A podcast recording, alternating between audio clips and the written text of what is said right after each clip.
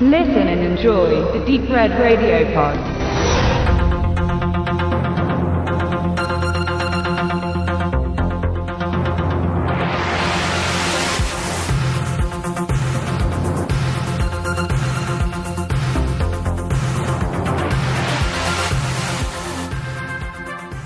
Ja, herzlich willkommen hier aus Jena. Wir haben, wir sind der Wenig und meine Wenigkeit, uns mal wieder beim Leo von Déjà-vu eingefunden, um einen Film einzusprechen. Nur um diesen Film einzusprechen. Nur um diesen Film einzusprechen. Und das ist jetzt keine so eine Gurke wie Conan the Librarian, sondern ein richtig ordentlicher Muskelmann-Film, der ein paar Jahre später kam und Die Barbaren heißt im Deutschen. Und damit ist eigentlich schon zum Inhalt fast alles gesagt und fass es doch mal, wir haben es letztens gemacht. Wie, in wie viele Sekunden hast du Killer Clowns from Outer Space zusammengefasst? Unter einer halben Minute. Ja, locker. Schaffst du das jetzt hier auch, Benedikt? Ja, schaffe ich. Zwei Kinder werden Zwillinge. Zwillinge werden von einem bösen Mann äh, isoliert voneinander und werden grausam aufgezogen, sollen sich dann am Ende gegenseitig umbringen, weil sie ihm ein Dorn im Auge sind, weil deren Ziehmutter irgendwas mit einem roten, Rub roten Rubin hat, der die Weltherrschaft ermöglicht und alle sind irgendwie auf der Suche nach dem Rubin, aber eigentlich erst auch nach zehn Jahren und keine Ahnung.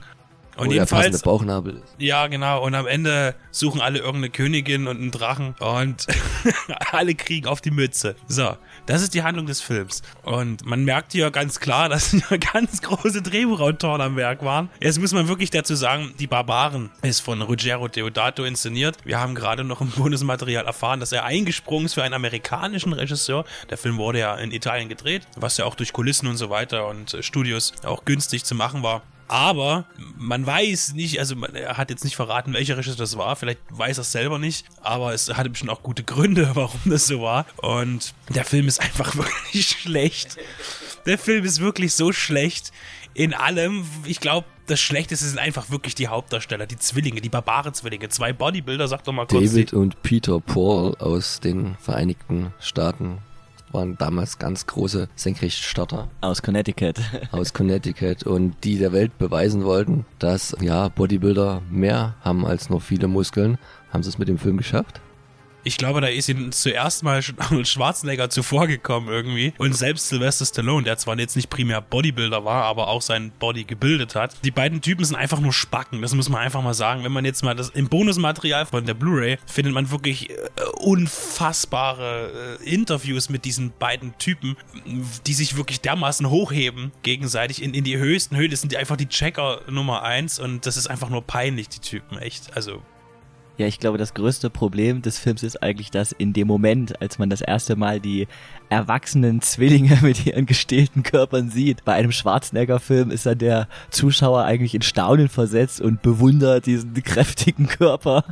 Und da das ja Schwarzenegger dann meist auch sehr authentisch rüberbringt, dass er die Killer, Gewalt, was weiß ich, Maschine oder eben der Barbar Conan ist. Und wir bei den, bei den zwei Brüdern äh, bricht man eigentlich nur sofort in erstmal ein kurzes und dann in Gelächter aus, wenn man das erste Mal ihre nackten Körper sieht. Also eigentlich ist es Schwarzenegger der gegen den Scheiß. Die sind mindestens zweimal so breit und dreimal so hoch.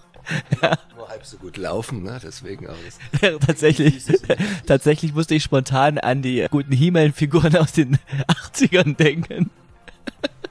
Und das Beste, sie können nicht nur sprechen, sie verständigen sich auch über Brunftschreie und die immer wieder in den Film eingestreut werden an Stellen, wo keine Ahnung, ob da Texthänger gewesen sind oder so, um das zu dramatisieren. Und das ist halt, es ist eine bessere Komödie, könnt ihr nicht gucken, um schon mal ein Fazit vorweg. Ja, die können, Ich muss jetzt eines mal ganz wichtig vorwegnehmen. Also wir sind nicht betrunken oder irgendwas. Deswegen, das, das ist nicht Nur der wir, Film, nur der Das Film. ist wirklich dieser Film. Also er ist wirklich miserabel, aber eine absolute Kaufempfehlung, weil man muss das gesehen haben. Man kann wirklich Komödien toll finden. Wenn man diesen Film noch nicht gesehen hat, hat man einfach nicht gelacht. Also erstmal, erstmal ist er ganz gut produziert. Also die Ausstattung ist schon gut, die Sets, die Kostüme. Man hat sich was dabei gedacht, ob man das jetzt mag als Zuschauer oder nicht, ist eine andere Sache, aber es ist schon aufwendig gemacht. Natürlich sieht man, dass die Steine alle aus Pappmaché sind und sie gehen gefühlt in 20, 30 Höhlen, die alle gleich aussehen. Die Monster können irgendwie auch nicht sich nach rechts oder links bewegen, aber es wurde schon aufwendig gemacht. Ja, aber der, der Film steht und vor allem fällt eben mit den Zwillingen. Menachem Golan und Joram Globus, die da den Film haupt produziert Haben die die haben. nochmal abgenommen? Haben die nochmal gesehen, bevor Ja, veröffentlicht wurde, meinst du? Es ist ja so, dass die beiden ja schon einen sehr ernsten Film eigentlich wollten. Und Ruggero Deodato vermutlich jetzt an dem Material, was er eben vorfand, also ich meine am schauspielerischen Material, dass er mit den beiden Typen vorfand, da war einfach ein ernster Film einfach, glaube ich, nicht möglich zu Er hat- realisieren. Richtig, er hat ja auch gesagt, dass er dann in Rom drei Wochen mit den beiden verbracht hat und waren halt einfach zusammen essen und sind spazieren gegangen. Keine Ahnung, wie er die drei Wochen mit den beiden ausgehalten hat. Das muss die Hölle gewesen sein, dem Bonusmaterial nach zu urteilen. Da ist auch ein kleiner Talkshow-Besuch von den beiden dabei. Und da halt beschreibt er eben auch verschiedene Situationen, dass sie sich halt irgendwie streiten und ständig irgendwie, wenn der eine das Essen hat und der andere das, dann wollten sie ständig austauschen, weil der dachte, der andere hat das Bessere. Und diese ganzen Sachen hat er dann eigentlich in den Film eingebaut. Das heißt, wahrscheinlich hat man das ganze Drehbuch einfach weggeschmissen und er hat sich überlegt, wie kriege ich jetzt 90 Minuten mit den beiden rum, weil was Ernstes können sie nicht spielen, dann wird der Film gar nichts. Also mache ich es halt lächerlich und es ist eben noch zusätzlich unfreiwillig komisch, dass man einfach ganz viel Spaß haben kann, aber es einfach eigentlich wenig Gutes an dem Film. Der Film wurde aber laut Deodato ja von Menachem Golan und Joram Globus auch abgenommen zum Schluss und die Befürchtung des, des Verbindungsoffiziers, sag ich mal, des eigentlichen Produzenten vor Ort, war ja, dass sie den Film ablehnen, weil er eben so unterha zu unterhaltsam ist, zu lächerlich ist. Aber dem war wohl nicht so. Aber zum Erfolg des Films äh, sind wir da, gibt es jetzt nicht so große Informationen, außer das, was, was die, die Brüder selbst.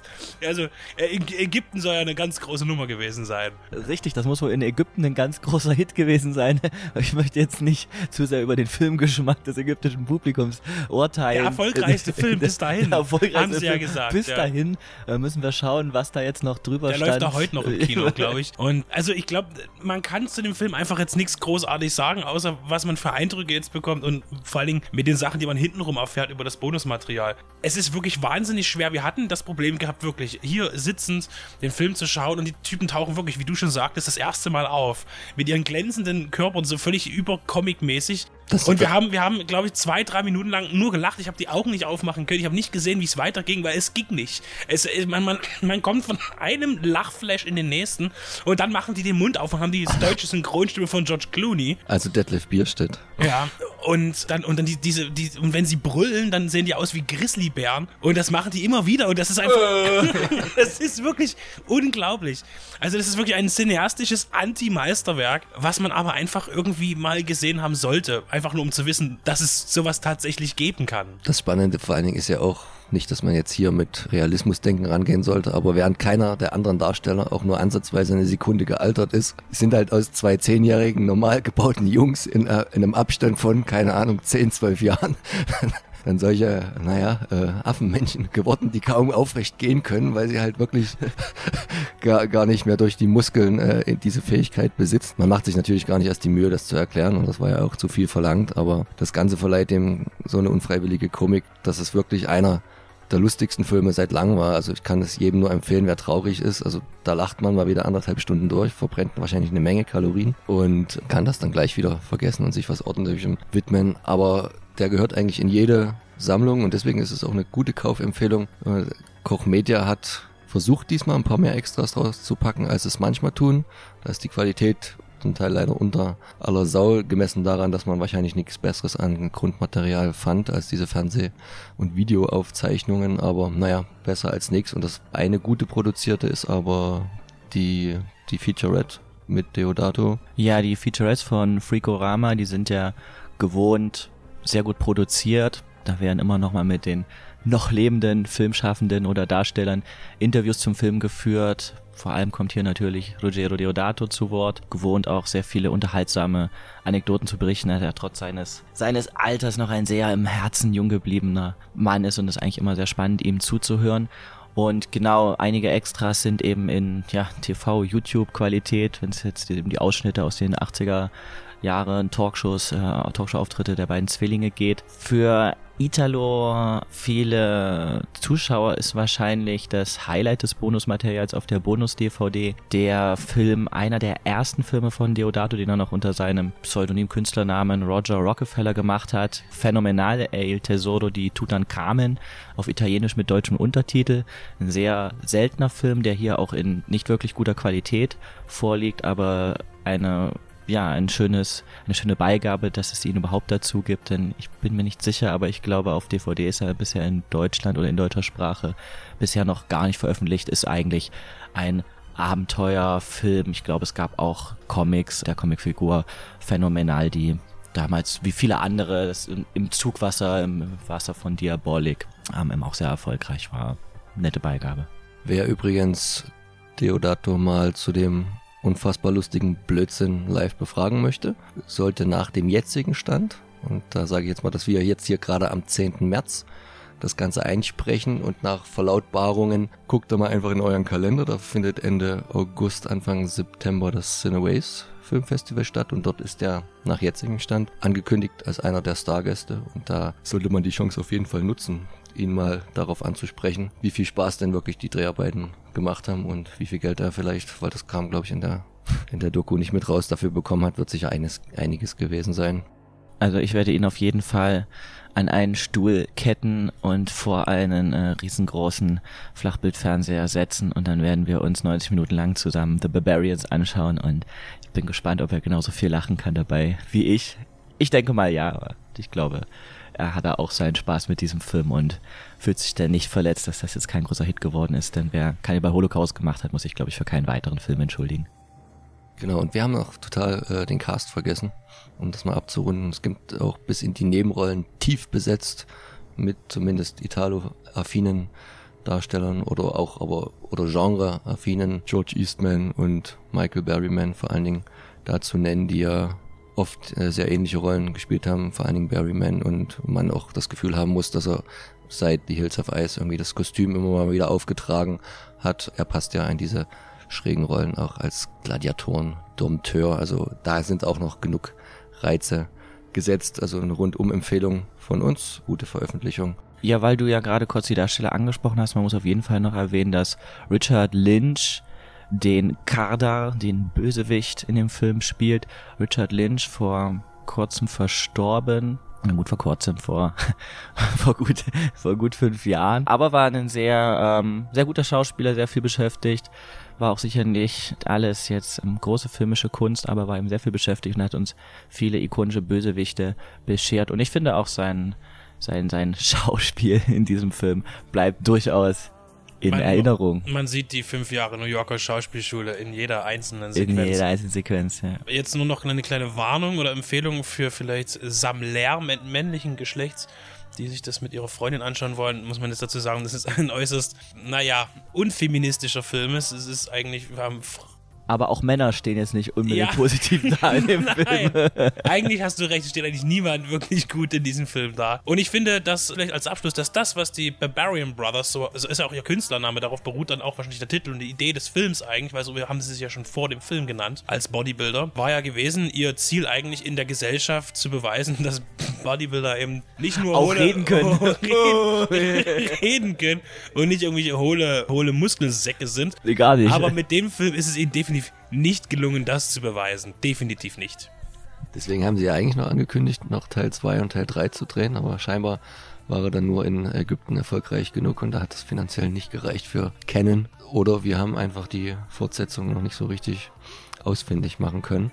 Die beiden haben übrigens sowohl solo als auch im Duett noch ein paar andere Filme gedreht und wandelten dabei äh, auch wiederum auf äh, Schwarzeneggers Spuren, weil sie auch nochmal so Kindergarten-Cop oder Twin-mäßig Geschichten gemacht haben. Also man hat da noch ein bisschen versucht, die Welle zu reiten, aber viel kam dann glaube ich doch nicht mehr. Ich weiß gar nicht, ob die beiden heutzutage noch in irgendeiner Form im Geschäft sind. Wahrscheinlich jetzt mit ungefähr, ich würde es vermuten, 60 Jahren, wenn man es jetzt mal grob durchrechnet. Ja. Scheint sich noch ganz gut gehalten das, zu haben. Das Alter hat mir auf jeden Fall nicht, nicht geschadet. Manche Männer werden ja eher, ja. Also sie haben den Babyspeck so ein bisschen verloren. Das Problem war eigentlich, dass man die ganze Zeit dachte, die kriegen einen Herzinfarkt in dem Film, weil sie laufen, weil es sieht immer alles so wahnsinnig gefährlich aus oder sie wurden an Seilen gebunden, weil es wirklich immer ziemlich merkwürdig ist. Man kann es wirklich einfach nicht beschreiben. Man muss diesen Film gesehen haben. Ich glaube, da, da sage ich jetzt wirklich nicht zu viel. Also das sollte man getan haben, wenn man was wirklich Skurriles sehen will. Als Trash-Film wirklich hervorragend, handwerklich gut gemacht für das Budget, was dem Film zustand. Na, er hat ja wohl 4 Millionen gekostet, umgerechnet. Also für die Zeit wahrscheinlich noch viel mehr wert als jetzt. Nicht inflationsbereinigt, ne? Also das ist schon ein klein wenig mehr als Canon eigentlich für seine ganzen B-Movie-Action ausgegeben hat. Weil hier natürlich Fantasy und Kostüm und Kulisse und so weiter. Man hat natürlich alles nochmal doppelt verbraten irgendwo wahrscheinlich. Aber auch Creatures gibt's ja, die jetzt auch die, die sind schon auch sehenswert auf, auf ihre eigene Art und Weise. Also wir wiederholen uns letztlich immer wieder. Man, man sollte diesen Film schon mal sehen, um einfach dieses Erlebnis gehabt zu haben. Und Diese wenn man lange Freude. nicht mehr gelacht hat, sollte man diesen Film dringend sehen. Absolut. Bis demnächst. Ciao.